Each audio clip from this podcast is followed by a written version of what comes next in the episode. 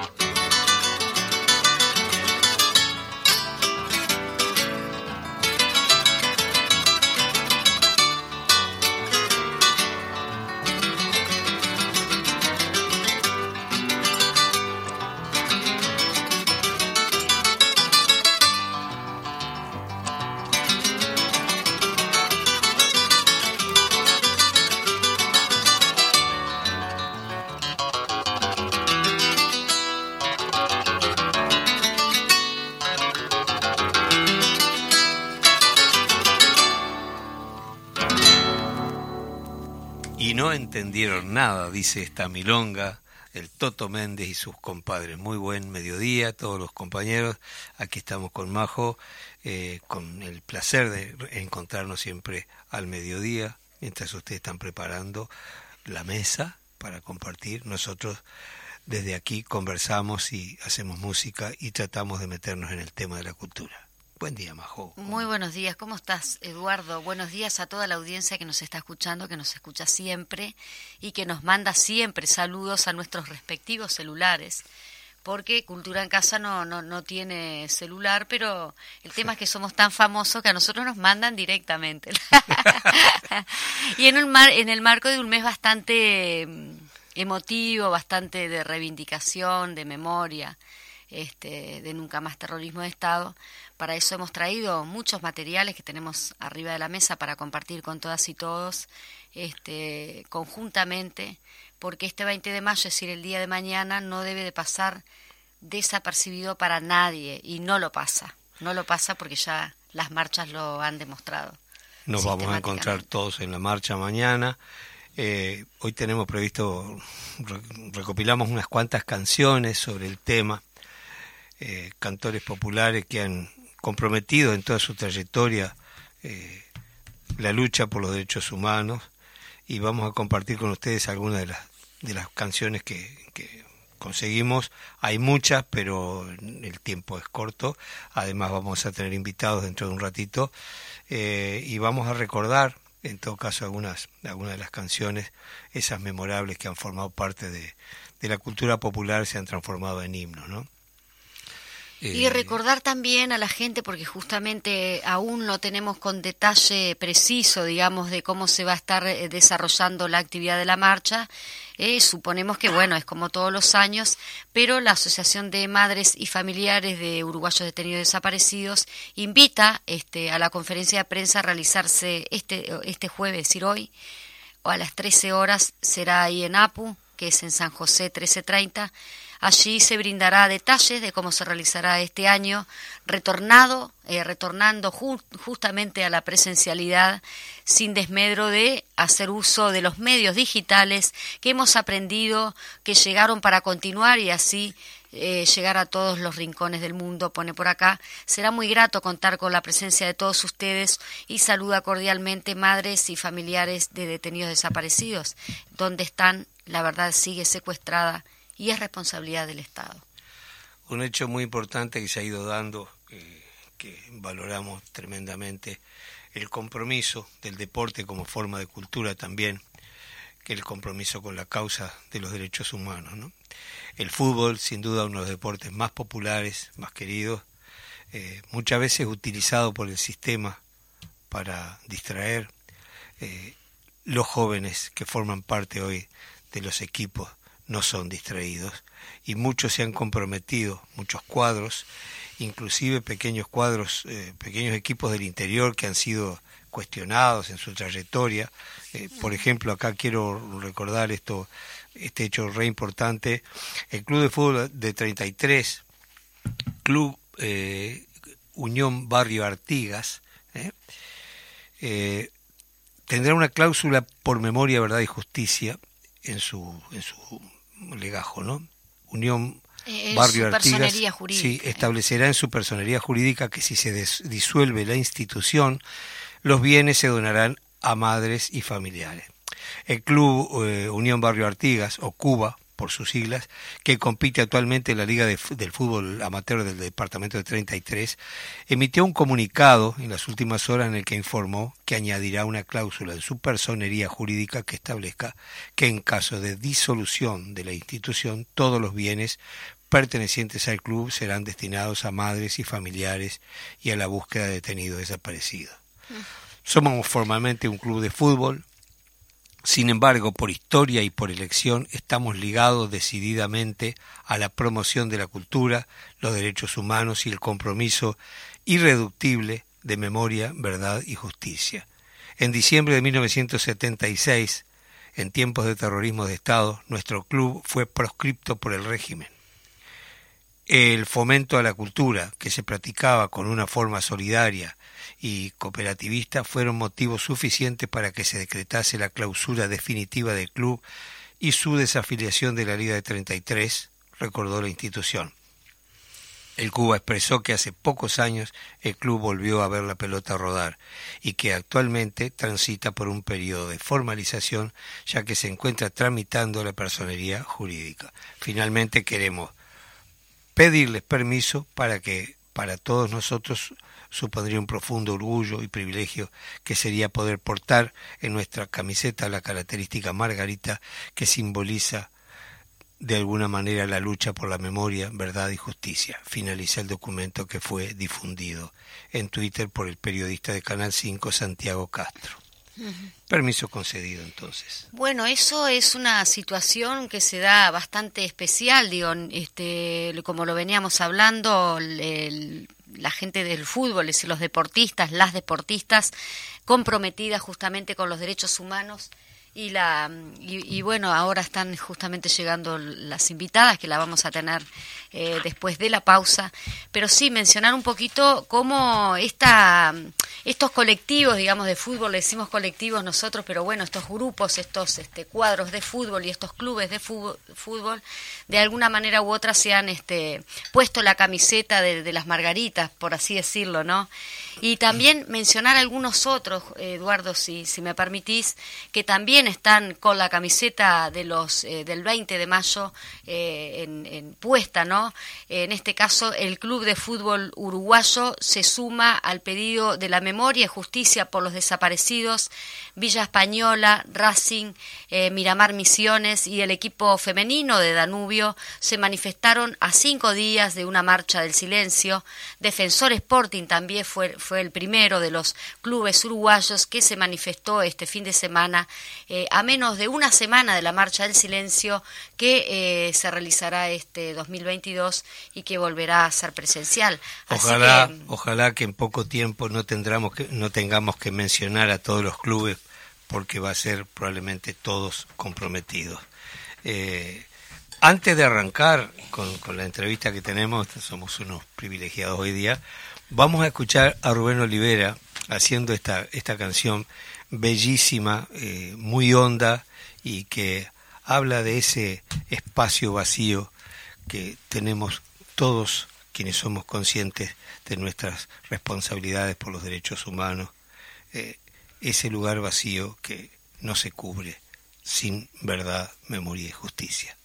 Visitas.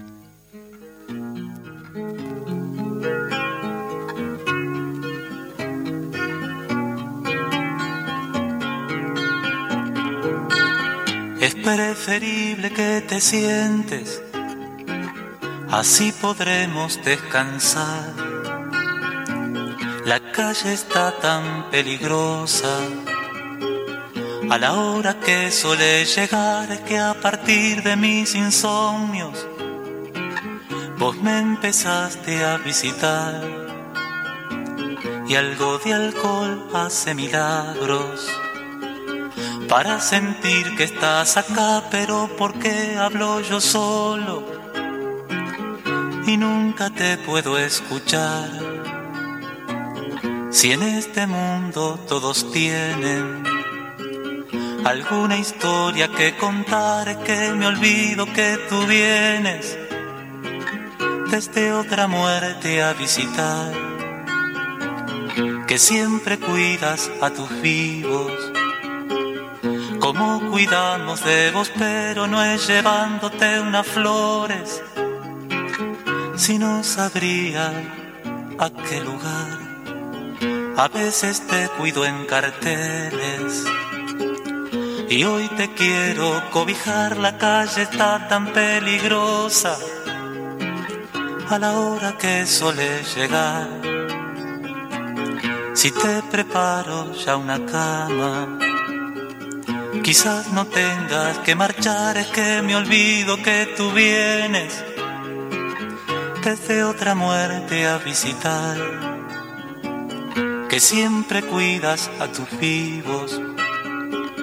Y que entendés cuando una parte mía busca la alegría. Y la otra no sabe qué hacer.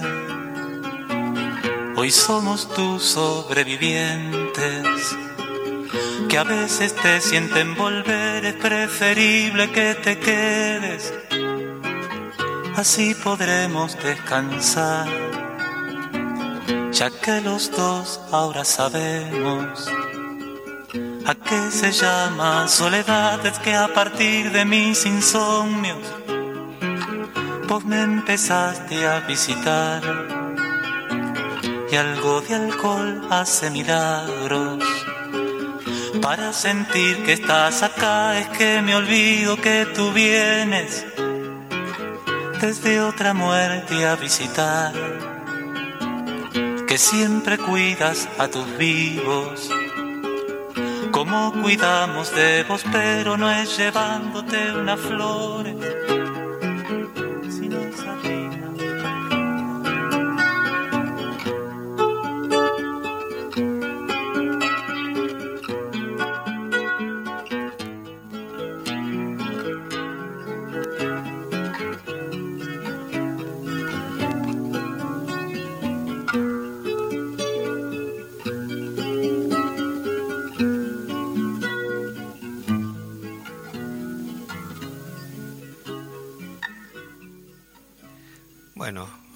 Majo, Vos que tenés este, una voz de locutora formidable, presentá no, a las invitaciones. Muy buenos días, hola, hola.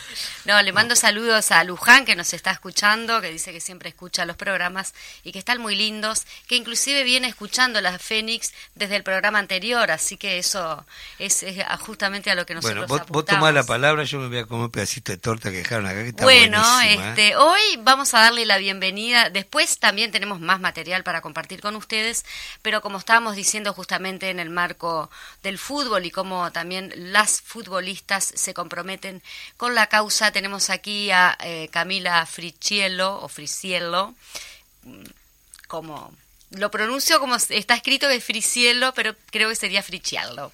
Y también tenemos ¿no? Bien tana. es bien tana, sí. Y después tenemos a Fernanda Landaco. Ellas son jugadoras, este específicamente yendo a Camila, es jugadora e hincha de Defensor Sporting.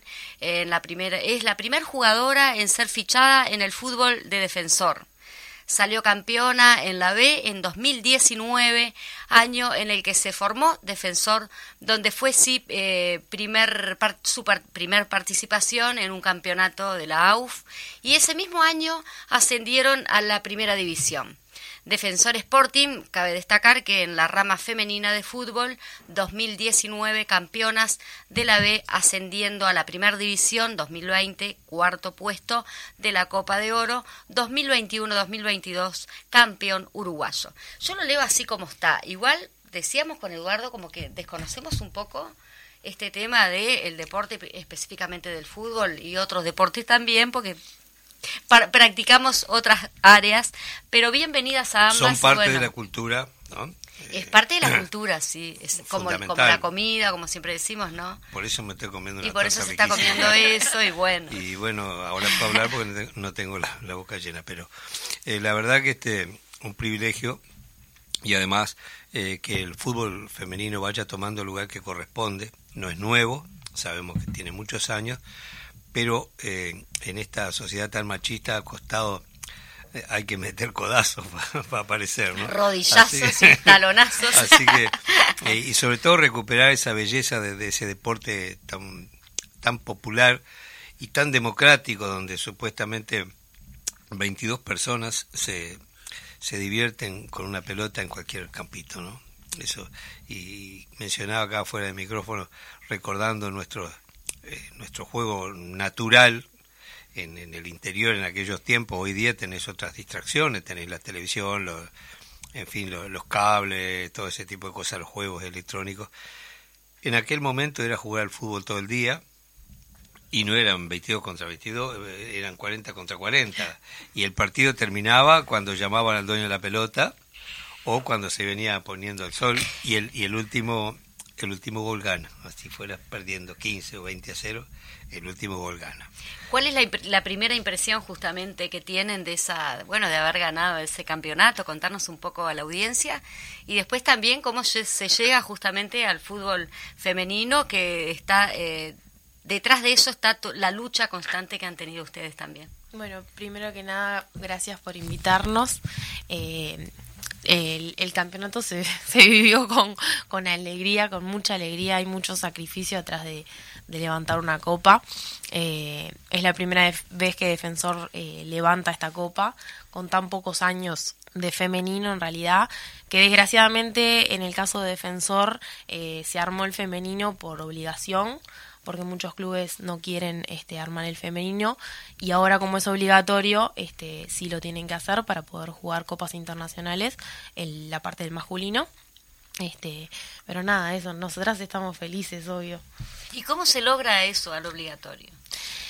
¿Cómo, cómo se llegó a que sea obligatorio? Eh, en realidad, por eso mismo, porque eh, lo que quiso hacer la FIFA es que eh, los clubes eh, le den participación a la mujer en el fútbol, que tengan su lugar, y como los clubes no querían armar el plantel femenino, lo tuvieron que hacer obligatorio, poniéndoles la obligación, digamos, si querés jugar Copa Internacional, en la parte masculina tenés que tener el equipo femenino.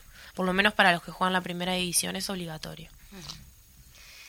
¿Quieres preguntar algo o no? Sigo yo. Estoy fascinado escuchando y comiendo torta, pues tengo hambre. No, que, que me imagino que también detrás de lo que es el deporte en sí, este, habrá muchas anécdotas que, que para contar de cómo llegan y qué tuvieron que pasar este, para, para poder, eh, porque supongo que debe haber como una especie de comentarios machistas o comentarios, este, no sé, no, no, sé cómo lo llamaría, pero como la gente está acostumbrada a ver el fútbol eh, desempeñado por los hombres, este, ¿cómo, cómo se logra este, romper un poco esa, esa barrera cultural? Sí, sí, un poco también este, se ve cuando...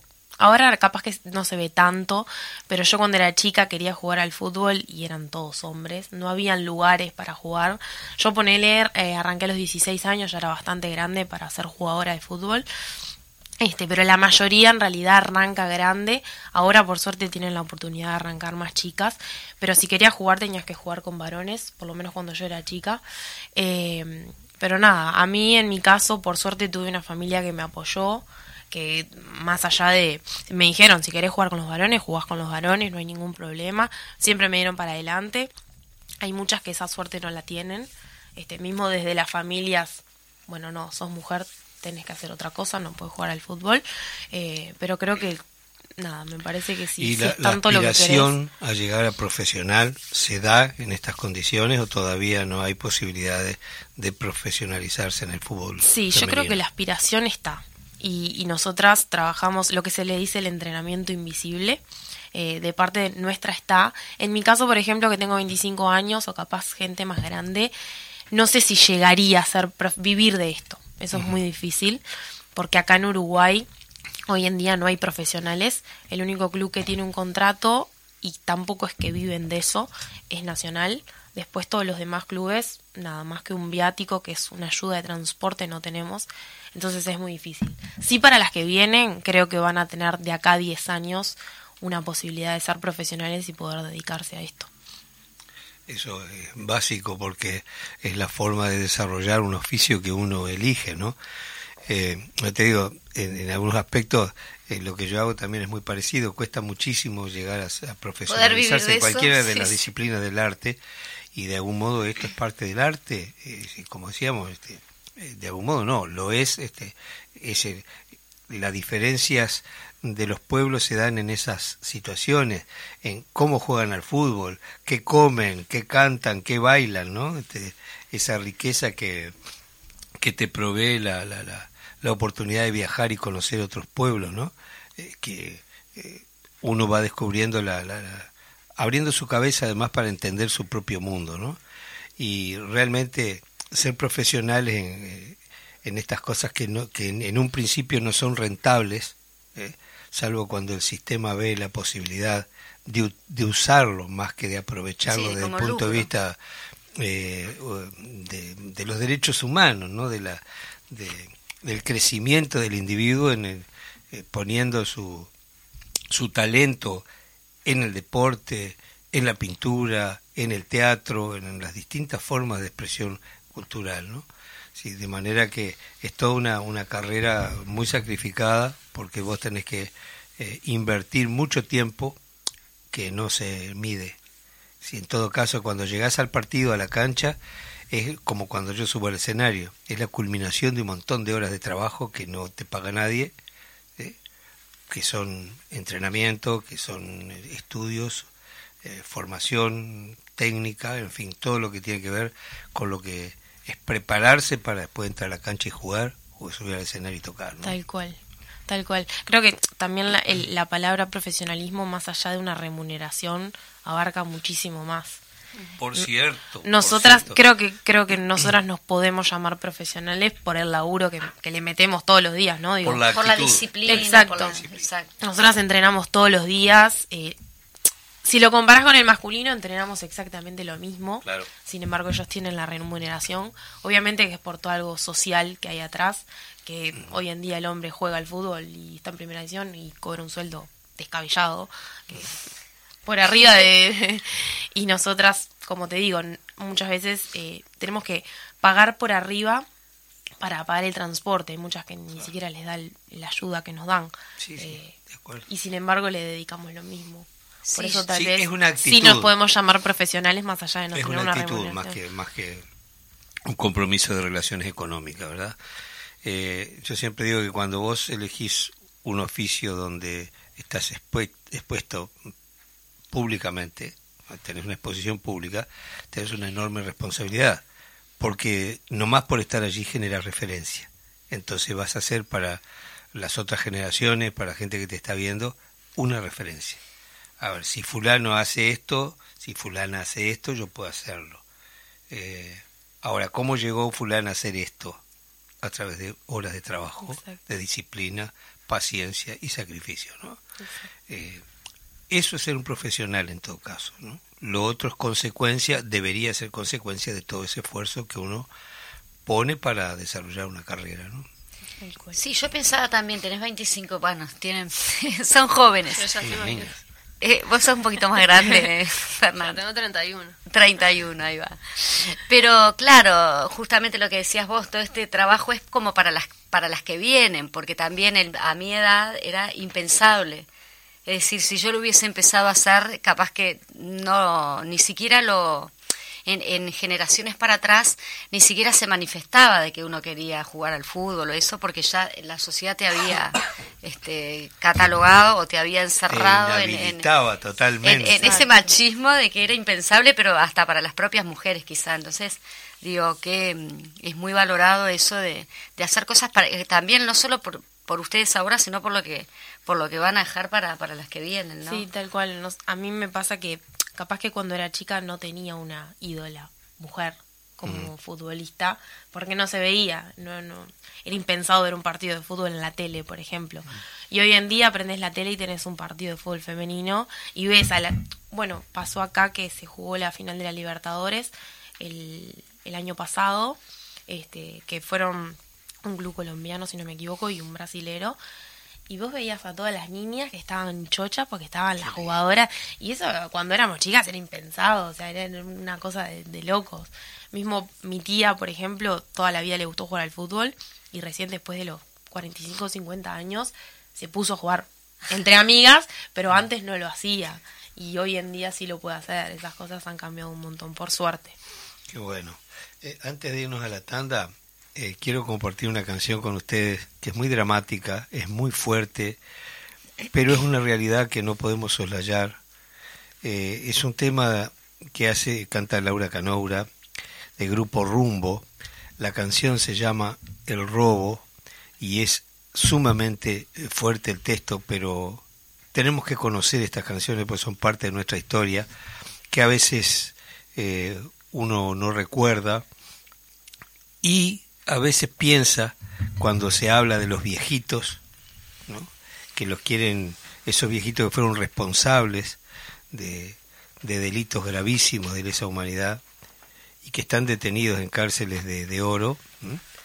poco menos que que llevarlo a la casa y eso no, no deja de ser eh, una aberración. ¿no? Vamos a escuchar entonces el robo.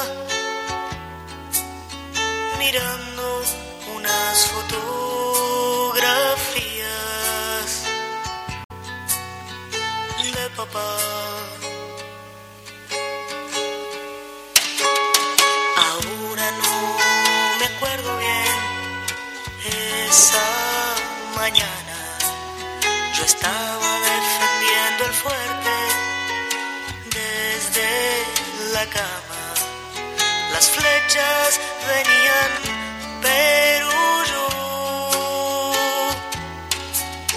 atrincherado en la frazada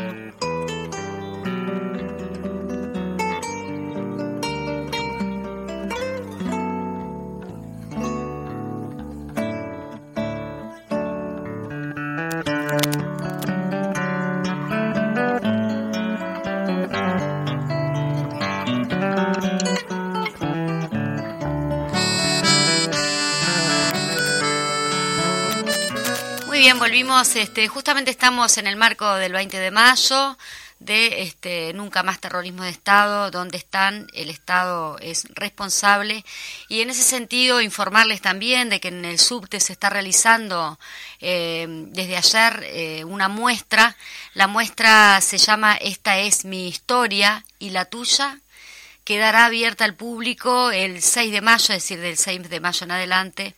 El colectivo Memoria en Libertad en esta exposición presenta objetos realizados por presas y presos políticos que fueron entregados a niñas, niños, adolescentes, familiares, familias, amigos y vecinos. En el mes de la memoria, la muestra registra parte de lo vivido por miles de familias durante el terrorismo de Estado. Es organizada por Memoria en Libertad y está en el subte con la colaboración también de Sala Cinta Rosa, Centro de Fotografía y la Intendencia Municipal de Montevideo. La exposición podrá visitarse hasta el 27 de mayo de lunes a viernes en el horario de 12 a 19 y la entrada es totalmente gratuita. Allí es muy conmovedor, Eduardo, porque sabes que ayer estuve y es, ese son como pequeños muñequitos de trapo eh, con eh, sostenidos sobre alambres que hacían las mamás en, en, la cárcel para regalarle a sus niñas, niños que vivían con ellas eh, en las cárceles y que era el único obsequio que le podían dar en su cumpleaños. Entonces hacían esos muñequitos de trapo, que en este momento esos muñequitos de trapo pasaron de las manos de esas niñas a estar expo exponiéndose justamente en el subte. Eh, muy conmovedor y es muy recomendable. ¿Hasta de, cuándo está la exposición para visitar? Eh, hasta el 27 de mayo. Bien, eh, yo te pido permiso, voy a pedir disculpas primero a Federico, que es nuestro técnico, que está así jugándose todo el tiempo con nosotros y, y, nos manejamos por señas. Entonces yo le hice una seña en medio de la canción que íbamos a una tanda, pero después de la canción, y él con toda su actividad metió la tanda. Y yo pido este, disculpas a los oyentes, a él y sobre todo este, a los autores de la canción, porque se cortó por la mitad.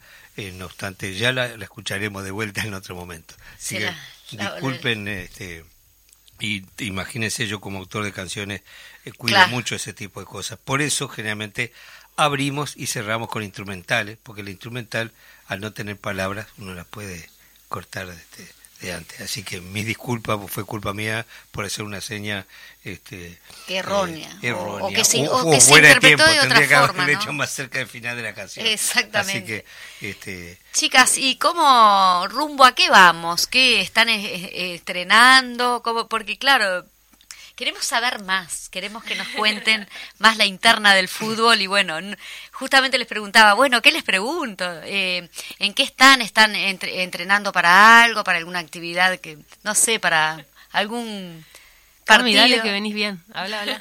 No, dale, Fernanda, dale. Dale, Fernanda, ponete las pilas. Cami, bien. Cami le está dando la... Eh, Yo perdón, vine a hacerle el acá a la estrella del equipo. Qué, qué, bien, qué bien. Eh, eso es un equipo, eso es un equipo. Le está haciendo acá la tenemos un buen equipo. Con toda la fiesta de, disfraces que hicimos. Hicimos fiesta de disfraces. Así que lo único que le interesa. eh, porque, la porque las futbolistas también saben hacer fiestas de disfraces y no nos invitaron. ya se puede hacer otra y pues van a estar todos invitados. ¿Para qué era la fiesta? ¿Para divertirse o para recaudar algún No, tuvimos, en realidad fue entre nosotras. Tuvimos un parate de un mes y medio eh, y para mantener unido el equipo eh, hicimos comidas, hicimos fiesta de disfraces, hicimos varias cosas porque este nos pareció que, que, el estar unidas nos iba nos iba a llevar a buenas cosas sí. Exacto eh, por eso es un, equipo si no haríamos deporte individual. Eh, pero ahora estamos entrenando volvimos ayer recién a los entrenamientos después del domingo de, de haber tenido la última fecha y haber salido campeonas. Eh, ya dentro de un mes más o menos, no se sabe bien la fecha, volvemos con el campeonato de este año porque el campeonato que, que ganamos fue del año pasado, que con todo el tema de la pandemia se arrancó tarde, tuvimos muchos parates, eh, entonces recién ahora va a arrancar el de este año. Y en octubre tendríamos la Copa Libertadores, que es a la que clasificamos para haber salido campeón, que ya es otro nivel, ¿no? Es, es internacional. Ahí va, es internacional, pero eso este, Digo, ¿cómo, ¿cómo se financia todo eso? Eso en realidad, eh, el viaje y creo que la estadía y todo eso lo financia la Conmebol eh, a todos los equipos. Eh, después todo lo otro en realidad pasaría. De acá a octubre la preparación la tiene que, costear el, club. Independiente de la, de la actividad profesional deportiva, ¿qué otras cosas hacen ustedes? Bueno, yo en mi caso, eh, ahora estoy desempleada, pero en realidad trabajo y estudio, estudio economía y estudio, estudio gerencia deportiva y otras cosas más, este, pero la mayoría en realidad trabaja y estudia. ¿Y Fernanda? Fernanda. Y yo soy compañera de Majo, compañera de trabajo. ¿Cuál es tu tarea? yo soy la diseñadora. Exacto. Ah, Fernanda es la que hace los diseños de las placas, de ah, difusión de los programas y todo eso. Qué bueno. Y bueno, también es una futbolista profesional. Qué bueno. Porque, bueno, por lo que hablamos antes, generalmente se da eso, que no tenemos más remedio que vivir de otro trabajo. Como yo, si pudiera vivir del teatro, dejo todo. es decir, dejo mi funcionaría pública, dejo todo. Es decir, que alguien me contrate, por favor. Sí, la mayoría de la gente que se dedica a la actividad. Quiero ser un larvanuá en, en, el teatro. Eh, vos te crees que yo vivo de. No, eh, era lo que iba a decir. Todos este, tenemos otros oficios, ¿no? En nuestro país, desgraciadamente, eh, por su pequeñez y a veces también por, por falta de, de interés en la clase política en general, en la cultura, ¿no? Eh, eh, hay muy poca gente que puede vivir de la profesión. La mayoría de nosotros vivimos de otros trabajos. Yo vivo prácticamente de la docencia, este, eh, este no vivo de las actuaciones. no obstante, ya digo, cuando hay una actuación es la culminación de un trabajo de mucho tiempo y de mucha gente. De hecho, este, nosotros estamos conocidos como dúo, pero cuando trabajamos con músicos que son tres más, somos cinco, más un montón de gente de personal que son los iluminadores, los encargados del sonido, que va un sonido del PA que le dice el sonido que yo le digo para afuera y, y, el otro para adentro, ¿no? El monitoreo que es arriba del escenario para nosotros. Tenés técnicos encargados de los instrumentos, tenés técnicos que preparan todo el escenario para que uno haga las cosas como deben ser y eso implica un costo muy grande. ¿no? Y en nuestro país no se pagan grandes calles. ¿no? Y lo que digo que fundamentalmente no ha habido una proyección hacia afuera en ningún momento de la historia de nuestro país. Siempre ha sido el desarrollo de, de, cualquiera la disciplina del arte y la cultura en general ha sido esfuerzos personales, ¿no? Muchas veces, de repente en el área del fútbol profesional te contratan de otro cuadro en, en otro país, pero de pronto también vos lo vas a buscar. Bueno, y nuestro, trabajo es así también. Tenés que ir a buscar los espacios para ir a, mostrar lo que haces en tu país. Hemos tenido no sé cuántas embajadas tenemos por el mundo, no obstante, te digo, de la, de la gira que yo he hecho con un carrero de hace 45 años que venimos trabajando, hemos recorrido casi todos los continentes, eh, creo que solamente en dos oportunidades conocí un embajador. Sí, y lo demás nunca lo encontrás o cuando los precisás no están. Sí. Cuando la tarea en sí tiene que ser poner tu país en el lugar que te tocó trabajar. ¿no? Y no solo en la, venta de, de, ganado y trigo, sino en todo lo que es tu país. ¿no? Es decir, la posibilidad de prestigiar gente del deporte, gente de la cultura en general. Tenemos pintores fuera de serie, tenemos escritores maravillosos, tenemos músicos, tenemos de todas las áreas. ¿no? ¿Y qué pasa?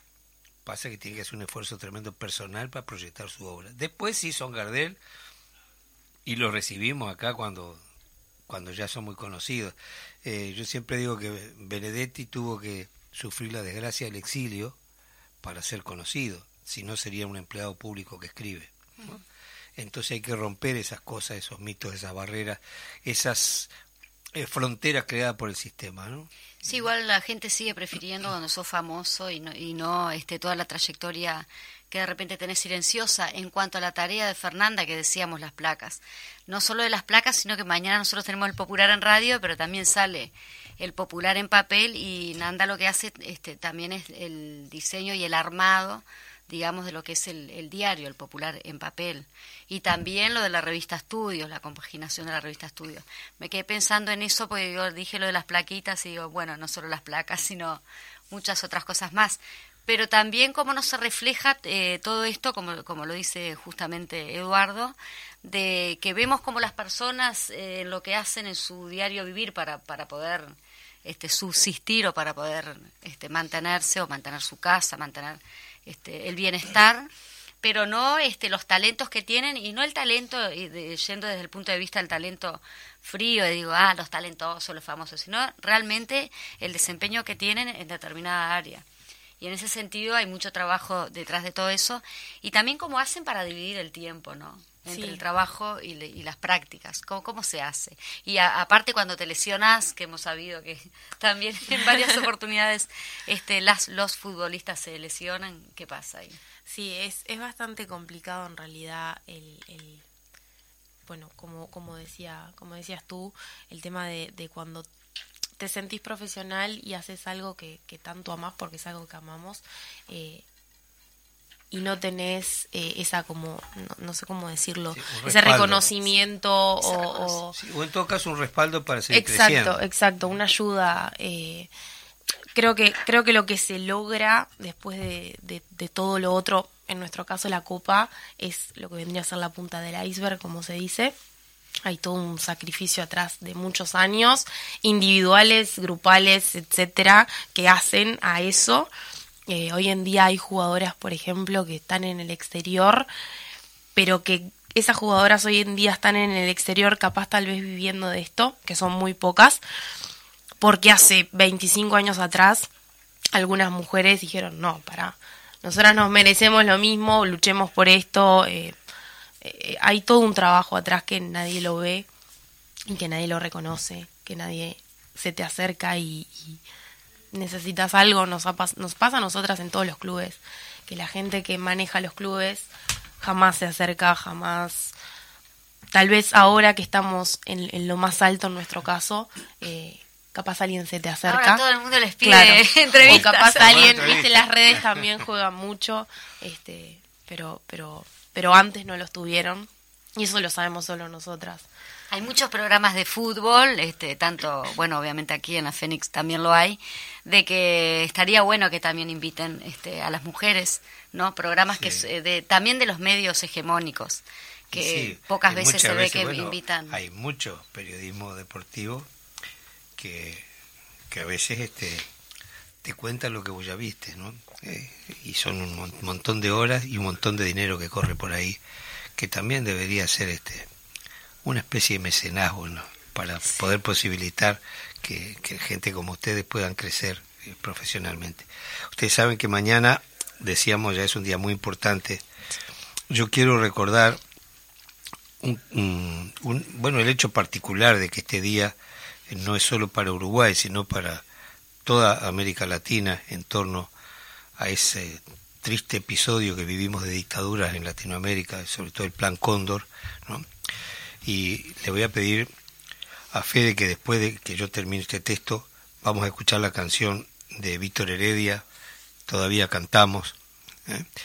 Eh, Víctor Heredia, voy a contar un poquito de este, quien tiene a su hermana y a su cuñado desaparecidos y a un sobrino nacido en cautiverio, de que desconoce su identidad, escribió un texto titulado Que nos devuelvan la mitad del dolor y que fue publicado en el portal Nuestras Voces.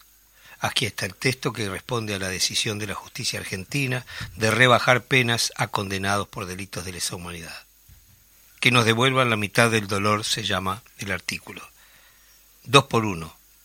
Estoy de acuerdo, pero quiero lo mismo para los míos, mis queridos.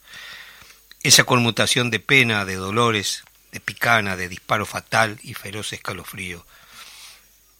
Quiero la mitad del recorrido de la bala que los asesinó, que el cañón con que fue, con que violaron a Cristina, se quede a mitad de camino, que la trompada no llegue a destino, que la dejen amamantar a su hijo un poco más, para que esa ternura tape el olor a carne quemada que percibo cuando entro a capucha o capuchita.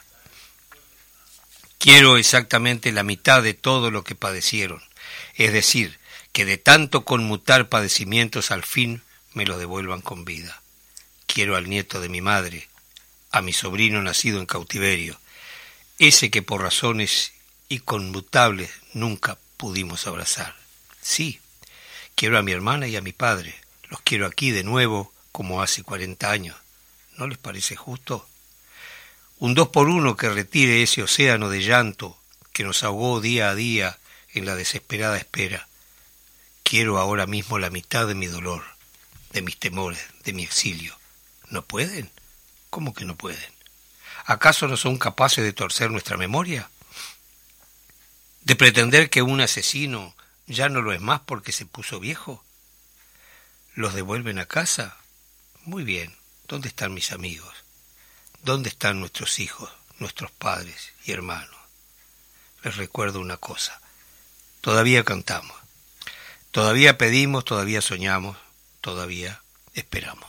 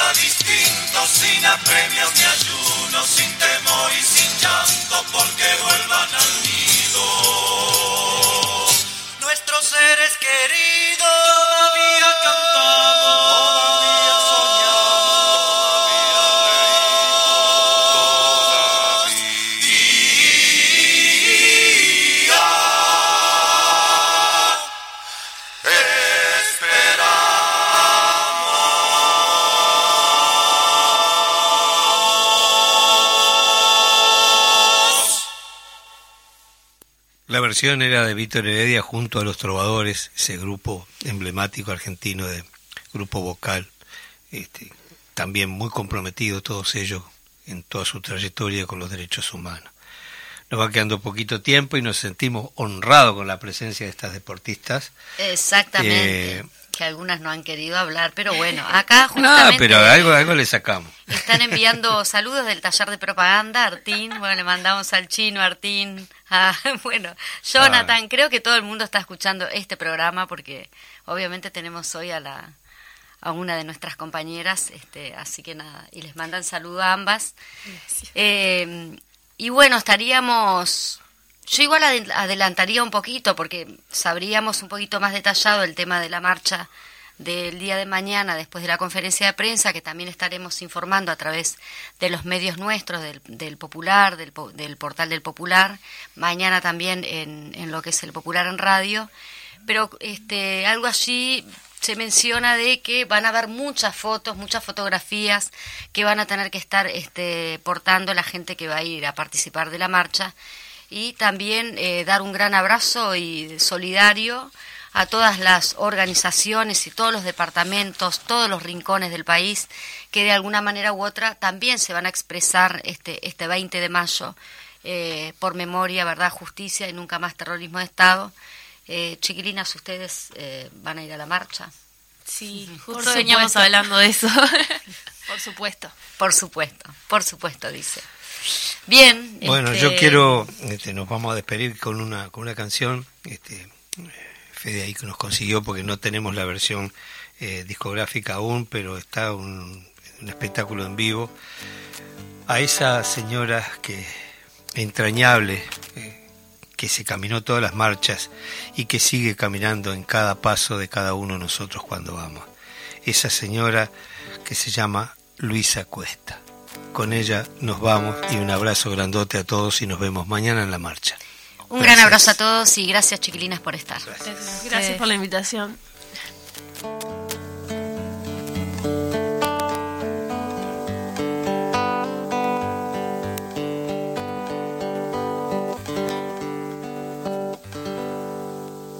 Hay una noche en que el silencio cala más hondo que mil palabras. Sucede cada 20 de mayo con Luisa Cuesta abriendo la marcha.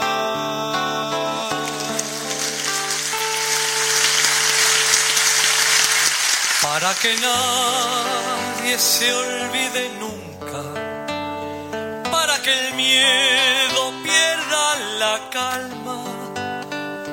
para que nadie se sienta solo, va Luisa Cuesta abriendo la marcha.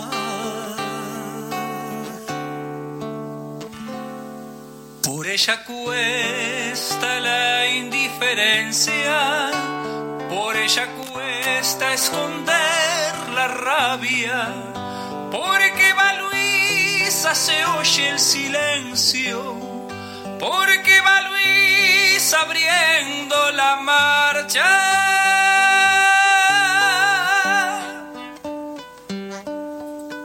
Por la avenida Luisa pasea su dignidad casi centenaria.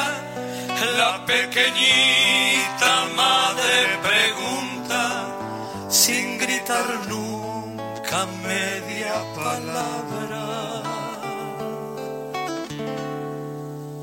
Hay una noche en que el silencio